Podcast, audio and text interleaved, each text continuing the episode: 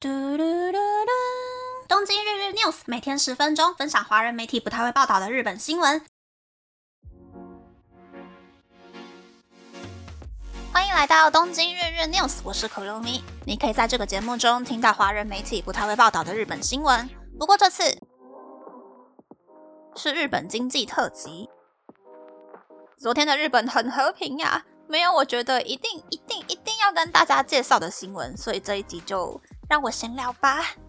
那其实从一月开始呢，我在这边介绍了很多关于日本经济的嗯预测啊，或者是对于将来的一些分析。那看了那么多遍日本的新闻之后呢，我的好奇心也被逼出来了，所以上班的时候都没有再认真去看了日本的股票排行网站，研究股票的价钱啊，还有股价的走势，去对照说日本的媒体他们的可信度大概有多少。我从第一名看到大概排行榜的三百名左右吧。先来说趋势好了，日本的媒体都说半导体今年会赚钱，那也的确，日本的半导体相关产业呢，近五年的股价曲线都不约而同的在台积电宣布要进驻熊本，大概是二零二一年疫情很严重，每一只股票都跌得不停的时候呢，一路的往上涨，即使遇到了俄乌战争啊，或者是中东战争。股价也是一直不停的涨上去。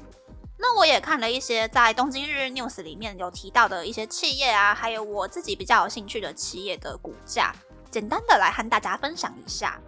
例如呢，第一百三十九集有提到的复活了的思梦乐，二零二一年开始，除了业绩之外，股价也跟着在上升。二零二零年四月初，思梦乐的股价是日币五千九百三十元。但是昨天的股价是日币一万六千五百二十元，也就是说四年里面翻了二点五倍，很赚钱。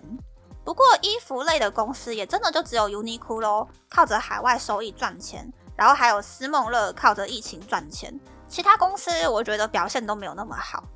然后第一百一十九集、一百六十集还有一百六十一集有提到的做假账的保险公司损保 Japan。虽然检方已经杀到损保 Japan 的公司里面进行调查，去查他们的会计是不是有做不法的申请，但是损保 Japan 的股价，即使在新闻爆出来，也就是大概去年的秋天左右吧，股价都没有下滑哦。二零二零年三月中，损保 Japan 的股价是日币两千五百二十六元。但是昨天的股价是日币七千五百七十五元。如果去算那个百分比的话，其实涨幅比思梦乐还要大。我就觉得，呃，日本人你们是不是好像哪里怪怪的？这种企业不是应该给它下架掉吗？那来自北海道的尼托里伊德利家具，在疫情最严重的二零二一年到二零二二年之间呢？股价有很明显的突出，看得出来呢。日本人被关在家里的时候，大家都乱乱买东西。二零二零年三月中，也就是日本的新冠疫情刚刚爆发的时候呢，尼托利的股价跌到日币一万三千两百二十五元。六月东京解封过后呢，大概有半年的时间，尼托利的股价呢就几乎保持在日币两万元以上。然后二零二二年十月，也就是日本开始慢慢开放。海外旅客的时候呢，尼多利的股价就开始下跌，跌到日币一万两千五百八十元左右。不过昨天尼多利的收盘价是日币一万八千两百九十元，所以我猜尼多利将来大概有一阵子股价会在日币一万五到两万元中间上上下下，应该是会比较平缓的，不会再那么有起伏。然后日本的汽车业呢，不管是大间的还是小间的公司。我觉得股价表现都还蛮凄惨的，看那个走势图啊，我都觉得说，哎，汽油车真的是要变成时代的眼泪耶！这些公司都只卖汽油的车，然后股价就越来越低，好可怜哦。还有什么呢？嗯，去年嘛，大概三月左右，因为股神巴菲特狂买日本五大商社的股票。所以商社那个时候股票都大涨，然后日本经济的指数也跟着一起涨上去了嘛。我没有看五大商社啦，我就大概看三大，嗯，三菱、三井还有伊藤忠这三间商社的股价呢，其实也是一直在上上下下，非常非常的不稳定。然后另外一个也是很大的公司是 SoftBank，SoftBank 的话，SoftBank 的电信公司，电信的股票虽然很稳定，一直都有在赚钱，是集团的部分呢，可能因为之前孙正义单压阿里巴巴投资失败，赔了很多钱，所以 SoftBank 的集团股价就有一个很明显的跌下来的曲线，然后现在也还没有爬上去。另外一个也是很大间的韩裔社长的公司，就是乐天了。乐天集团感觉是被乐天电信拖垮，所以股价有一个很明显跌下去的地方，然后还没有爬上来。乐天电信呢，原本是想要用平易近人的话费方案去当日本的第四大电信公司，因为原本啦，日本的三大电信公司 Docomo、KDDI 还有 SoftBank。他们一个月的话费是日币一万元左右，所以那时候一开始乐天打的是平价电信，它的话费大概加一加日币三千元上下吧。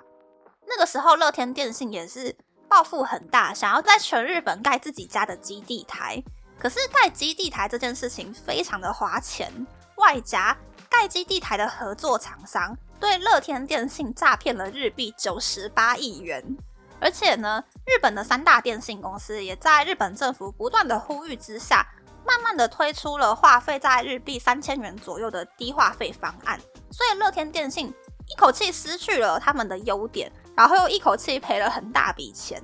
前阵子就发新闻说要放弃自己盖基地台的计划，然后要跟 KDDI 携手合作，让乐天电信的用户可以连上 KDDI 的基地台，顺便让用户的通信范围扩大。所以我觉得目前乐天集团本身的股价还蛮尴尬的。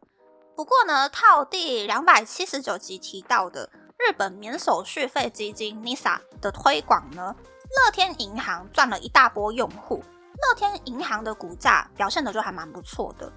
但是最近开始又有很多金融新闻在说，乐天银行跟另外一间 SBI 网络银行，他们抢 NISA 用户的战争已经差不多要收尾了。因为 NISA 账户一个人只可以开一个，不可以每间银行都开一个，所以接下来呢，想要靠 NISA 用户的人数去冲业绩的这个想法呢，已经没有办法实施了。那接下来这两间网络银行要怎么样去维持业绩，这方面呢，就受到了很多金融媒体的关注。那我看了那么多公司的股价之后呢，有一个我觉得，哎，这间公司的股票好像还蛮值得买的，就是日本火腿。日本火腿就是日本职棒那个火腿队背后的企业。那因为火腿队去年在北海道开了新的球场，还有新的饭店可以泡温泉，是有在赚钱的。所以我觉得表现应该算是还蛮平稳的，还蛮不错。而且呢，日本火腿的股票它的价钱一直在日币三千五百元到五千元之间上上下下，我觉得还蛮稳定的。买日本火腿的股票呢，每一年除了股息之外，还可以再拿到一盒塞火腿、香肠、培根或者是叉烧的商品礼盒，光是用想的就还蛮幸福的嘛。所以我觉得，哎，日本火腿好像可以投资看看，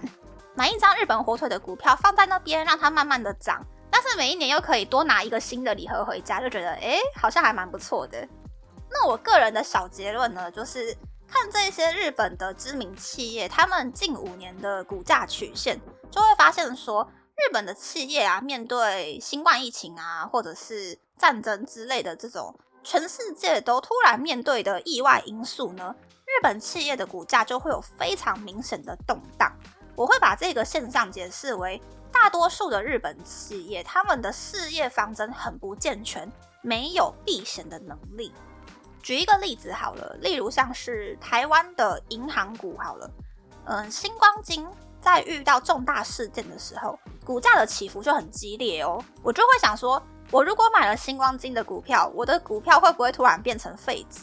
那最近台湾的新闻看起来很正面的玉山金，股价虽然也是有在起伏，可是它的起伏线条就比较稳定。我就会觉得说，诶，玉山是不是最近的零碳排方针啊，或者是进驻熊本县的业务，让股价可以尽量维持在平稳的状态呢？那我可能就会觉得玉山在对应环境变化、维持营收的部分比较厉害。买一张玉山的股票放着呢，嗯，应该是不太会赔钱的。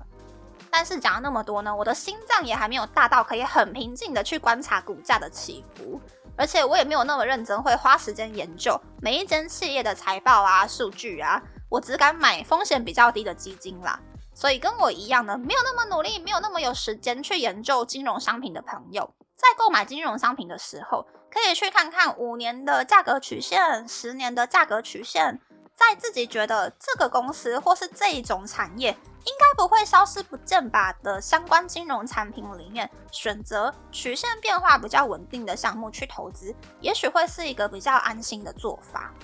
那那么这次的分享就到这边，不知道大家喜不喜欢这样的节目呢？欢迎大家留言和我分享你的想法。喜欢这个节目的朋友，可以在 Apple、Spotify 上按 KKBox、First Story、Mr. Box 等 Podcast 平台和 YouTube 订阅《东京日日 News》，多多按赞、评分，或是在上岸想要赞助这个节目，还可以在 Instagram 追踪《东京日日 News》Day Day Tokyo 的账号哦。拜拜。